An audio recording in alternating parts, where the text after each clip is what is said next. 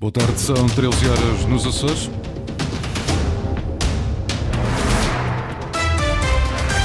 Vamos conhecer os destaques desta edição. Líder nacional do PSD diz que os Açores são teste do algodão ao Chega e descarta negociações até à votação do programa do governo. Linha de emergência 112 recebeu em 2023 cerca de 500 chamadas por dia nos Açores. Neste jornal espreitamos os bastidores do Carnaval na Terceira e na Graciosa. A esta hora, 16 graus na Horta, 17 em Angra e Santa Cruz das Flores e 18 em Ponte Delgada. Avançamos agora com as notícias da região. Edição às 13 horas com a jornalista Lídia Almeida.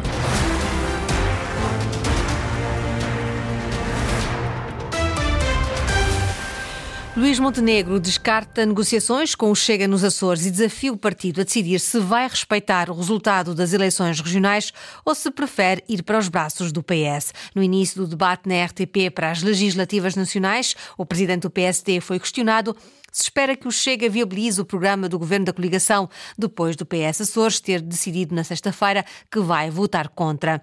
Luís Montenegro diz que não vale a pena o Chega sonhar com negociações e aponta que este é agora o teste de algodão para o partido de André Ventura. Mas o líder social-democrata avisou primeiro o PS Açores. O Partido Socialista diz basicamente que não governa nem deixa governar. É uma opção, acabou de cair a máscara do Partido Socialista. A máscara do Partido Socialista é não vence as eleições, não tem condições para liderar o governo e, simultaneamente, também não respeita a vitória eleitoral que a AD eh, obteve nas urnas. O Chega terá agora o, chamado teste do algodão. O Chega agora terá de uh, tomar uma opção, que é respeitar o resultado eleitoral e a vontade dos açorianos ou ir para os braços do Partido Socialista numa coligação negativa, que aliás já experimentou com uh, o explotar desta crise política que teve como desenlace o resultado eleitoral do próximo dia 4. Agora, este teste do algodão tem dia e hora marcado. Será o dia e a hora em que se vai votar no Parlamento Regional o programa do governo. Palavras do líder social-democrata no debate da RTP, Luís Montenegro, garante que não há qualquer negociação com o Chega. Esta é até agora a única reação do PSD, depois de revelado que o PS vai votar contra o programa do governo da coligação. Foi pedida uma reação ao PSD Açores, mas sem efeito até agora. José Manuel Bolheiro não tem agenda pública, nem hoje, nem amanhã. Em entrevista hoje ao jornal Açoriano Oriental, Martins Golarte, fundador do PS Açores, condena a decisão do PS de votar contra o programa do governo antes de conhecer o documento e sem aguardar pela reunião da Assembleia Legislativa Regional. O antigo líder do Partido Socialista diz-se mesmo desolado e entristecido com a decisão do Secretariado e da Comissão Regional do PS e deu, eh, no seu entender, o gesto digno do Partido Socialista seria a abstenção, um gesto de quem, tendo perdido as eleições, não tinha uma atitude de amu ou ressentimento, diz no jornal Açoriano Oriental. Martins Golarte diz ainda que Vasco Cordeiro não tem condições para continuar à frente do PS Açores. Linha de Emergência 112 recebeu, em 2023, cerca de 500 chamadas por dia nos Açores, mas a grande parte das chamadas são não emergentes, tal como acontece também a nível nacional. Hoje, Eduardo Mendes assinala-se o Dia Europeu do 112. Bom dia, 112. Qual é a morada? Não desligo, vai falar com a emergência médica. Em 2023, a linha 112 nos Açores recebeu cerca de 180 mil chamadas, uma média de 500 por dia. A tipologia de chamadas mais frequente é, está relacionada com emergências médicas, eh, variando entre situações de acidente ou de doença grave. Comissário Carlos Costa, da PSP de Angra do Heroísmo. O Serviço 112 português é, é operacionalmente coordenado pela PSP desde a sua gênese eh, e compreende quatro centros operacionais, eh, o Norte, Sul, Açores e Madeira, eh, coordenados pelo Centro de Coordenação Nacional. Garantem um atendimento a nível regional da chamada 112 efetuando a triagem e encaminhamento da informação para a entidade com responsabilidade na sua resolução. É desta triagem que a ocorrência segue para a entidade competente, seja forças de segurança, proteção civil, autoridade marítima ou emergência médica, e nenhuma chamada fica por atender. O tempo médio de atendimento de uma chamada é de 9 segundos. No entanto, o 112 continua a registrar um grande número de chamadas não urgentes ou até falsas. Das 180 mil chamadas recebidas nos Açores, 23% foram abandonadas telefonadas e 78% atendidas, mas apenas 21% eram emergências. Aquelas situações podiam ser canalizadas para outras, outras linhas e então falsas. Por isso é que é importante este, esta triagem, para não estarmos a, a, ocupar a linha com situações que não devem ser eh, utilizadas na, na mesma. Em 2023 foram registadas 15 mil chamadas falsas nos Açores. No todo nacional, mais de um milhão. O 112 em Portugal recebeu no último ano cerca de 7 milhões de chamadas, sensivelmente 20 mil por dia. A Glex Summit, a Global Exploration Summit, vai regressar à Ilha Terceira. Foi considerado um sucesso no ano passado e o presidente da Câmara de Angra tinha pedido à organização para voltar a realizar a Glex na ilha. Na altura não houve um compromisso formal, mas a organização acaba de anunciar que a edição deste ano será dividida entre o Porto e Angra do Heroísmo. Este evento é considerado o maior encontro mundial de exploradores. Francisco Faria. As recentes descobertas da ciência, as tecnologias mais inovadoras, as missões que vão revolucionar o futuro do planeta.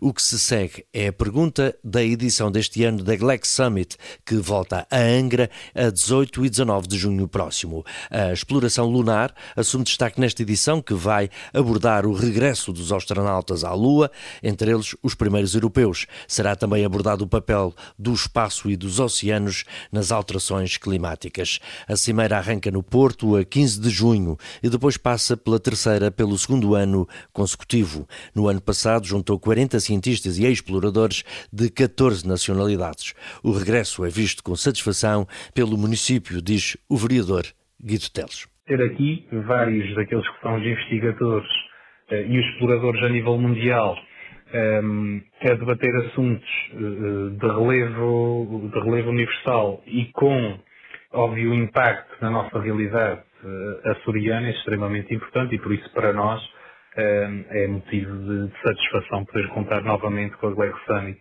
neste ano 2024 uh, eh, aqui em Angra do Heroísmo. Glex Summit, de novo na terceira, exploradores e cientistas de todo o mundo tentam perceber o que se segue e o impacto no nosso planeta. Fim de semana de carnaval nos clubes da Graciosa já se festeja há várias semanas. Mais de 600 figurantes participam este ano nas fantasias de grupo. Hoje podem ser todos vistos a desfilar, concentrados num único local. Luís Costa. São 618 nas fantasias e 25 elementos no bailinho.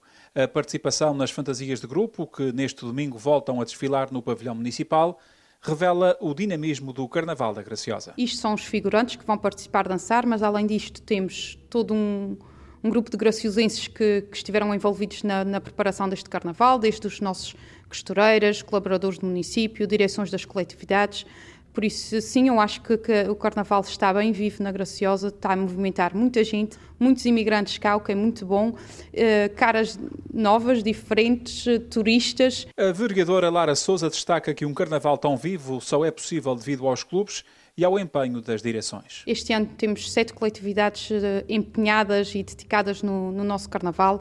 é muito difícil, eles vão contra, como eu costumo dizer, quase contra tudo e contra todos mas uh, mantêm-se aqui firmes e o Carnaval só acontece graças a eles. Na maior festa da ilha, os bailes de salão começam no início de janeiro.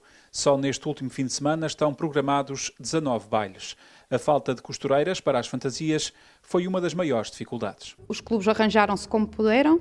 Destes 618 figurantes, todos têm fantasias uh, feitas à mão, com uh, tecidos escolhidos por eles, uh, figurinos escolhidos por eles, músicas escolhidas por eles um, tudo isto dá muito trabalho. A Câmara está atenta, demos um aumento no, no, apoio às coletividades. O Presidente da Câmara Municipal concedeu também tolerância de ponto aos seus colaboradores na segunda-feira de Carnaval. O mesmo aconteceu, pela primeira vez, com os funcionários da Administração Pública Regional. Na Ilha Terceira, e para que seja possível a realização das danças e bailinhos, estão centenas de pessoas atrás do pano. A preparação dos salões e as receitas arrecadadas ao longo destes quatro dias de Carnaval são fundamentais para a sobrevivência das instituições. Eduardo Mendes. Não só de danças e bailinhos se faz o Carnaval da Ilha Terceira. Para que se façam as atuações, os salões têm de estar de porta aberta e preparados para receber os grupos. Chegar aqui há cerca cerca de duas semanas, desde limpezas, manutenção, ideias de comidas, onde é que vamos buscar, quem é que faz, quem é que não faz, e depois o pessoal vai se juntando aqui, é, tem uma logística, se for geral, que o pessoal do bar, sem ser só da mesa, vai à, à, à volta das 50 pessoas. É muita gente. Desde o homem dos foguetes até ao pessoal que fica para limpar o salão, é muita gente. É também nesta altura que as instituições, na sua maioria sociedades recreativas e casas do povo, geram as receitas mais avultadas. Nestes quatro dias é, a gente faz uh, talvez cinco, seis vezes o, o, que faz durante o ano aqui em termos de uh, faturar, não é? Dinheiro. As sociedades estão à espera destes dias para fazer algum negócio. tem que ser, a verdade é essa, não é? Embora se gasta se gaste na, na, na mesa, na, na, eh, nas lembranças, nos foguetes, mais uma série de coisas aí, mas pronto, isso faz parte da festa e a gente faz isso sempre com muito gosto. As vendas diárias mostram os lucros que as instituições conseguem arrecadar. 250, 300 pequenas. Sim, sim, aqui. Uh, tanto agora como a balinhos idosos. Balinhos idosos a gente faturou também que foi uma coisa séria. É para cerveja, umas 60, 70 caixas de cerveja atestadas e se calhar ainda vendemos mais. Estás a perceber? Sim, sim, sim, por dia, por dia. O carnaval é importante. E depois é, é, é esta alegria que só de Xerense sabe transmitir. A importância do Carnaval da Terceira não apenas para a cultura, mas também para a sobrevivência das instituições. Vamos agora até ao Pico conhecer um projeto de equitação destinado à melhoria da qualidade de vida das crianças com necessidades educativas especiais. Iniciado há oito anos na Escola Básica e Secundária das Lajes, dá apoio agora a cerca de 30 crianças. O objetivo é alargar o projeto a mais alunos. David Borges. O projeto de equitação iniciado em 2017 pretende contribuir para a melhoria da qualidade de vida das crianças com necessidade de desenvolvimento. Quando se está a entrar no oitavo ano, a terapeuta ocupacional Ana Azevedo destaca a evolução verificada nas crianças e jovens. É muito gratificante observar o desenvolvimento dos alunos a cada dia que passa. São visíveis inúmeros benefícios, desde o aumento da sensação de bem-estar, a diminuição da impulsividade, estão mais autónomos, mais confiantes, mais responsáveis, com melhorias na postura, na coordenação, o aumento da comunicação oral e desenvolvimento de competências sociais. Coordenado pela equipa multidisciplinar de apoio à educação inclusiva da Escola Básica e Secundária das Lajes, o projeto conta com a colaboração do instrutor de equitação Isaac Xavier e com o apoio dos professores e do pessoal de ação educativa. Ao todo, são apoiadas 30 crianças que participam em sessões individuais onde é fomentada a interação com os adultos e os cavalos. Neste momento temos cerca de 30 crianças e jovens a usufruir destas sessões que são realizadas tanto no picadeiro da Escola das Lajes como no, no picadeiro da Turis Pico. Analisando os resultados positivos e a importância que o projeto tem nas diferentes áreas de desenvolvimento das crianças, a terapeuta ocupacional gostava de alargar no futuro próximo o projeto a mais alunos. A nossa maior ambição passa por poder dar continuidade a este projeto, pela importância que tem nas diferentes áreas de desenvolvimento das nossas crianças. Gostávamos também de alargar as sessões a mais alunos, no entanto, neste momento não é possível, uma vez que temos um orçamento limitado e por isso damos prioridade aos alunos que mais beneficiam. Acho que para finalizar é importante reforçar aqui a, a, importância dos nossos parceiros. A verdade é que sem eles não era possível dar continuidade a este projeto tão especial. Para fazer face às despesas envolvidas, o projeto conta com o apoio do Programa Açores Ativos, do município e das juntas de freguesia do Conselho das Lajes e do Clube Desportivo de São João. A terminar, no futebol, o Lusitânia recebeu e venceu ontem o Vitória de Sernás por 1-0 em jogo da 19ª jornada da Série C do Campeonato de Portugal. Hoje é a vez do Rabo de Peixe e do Fontinhas entrarem em campo às 15 horas. As duas equipas jogam em casa, o Rabo de Peixe defronta o Gouveia e o Fontinhas tem como adversário o Benfica de Castelo Castelo Branco. Esta manhã, a equipa de Júniores do Santa Clara iniciou a participação na fase de subida à Primeira Divisão Nacional. Na deslocação, a Mafra perdeu por 3-1. Tudo para acompanhar na tarde esportiva da Antena Açores. Foram as notícias da região, edição das 13 horas com a jornalista Lídia Almeida. Notícias em permanência em cores.rtp.pt e também no Facebook da Antena Açores.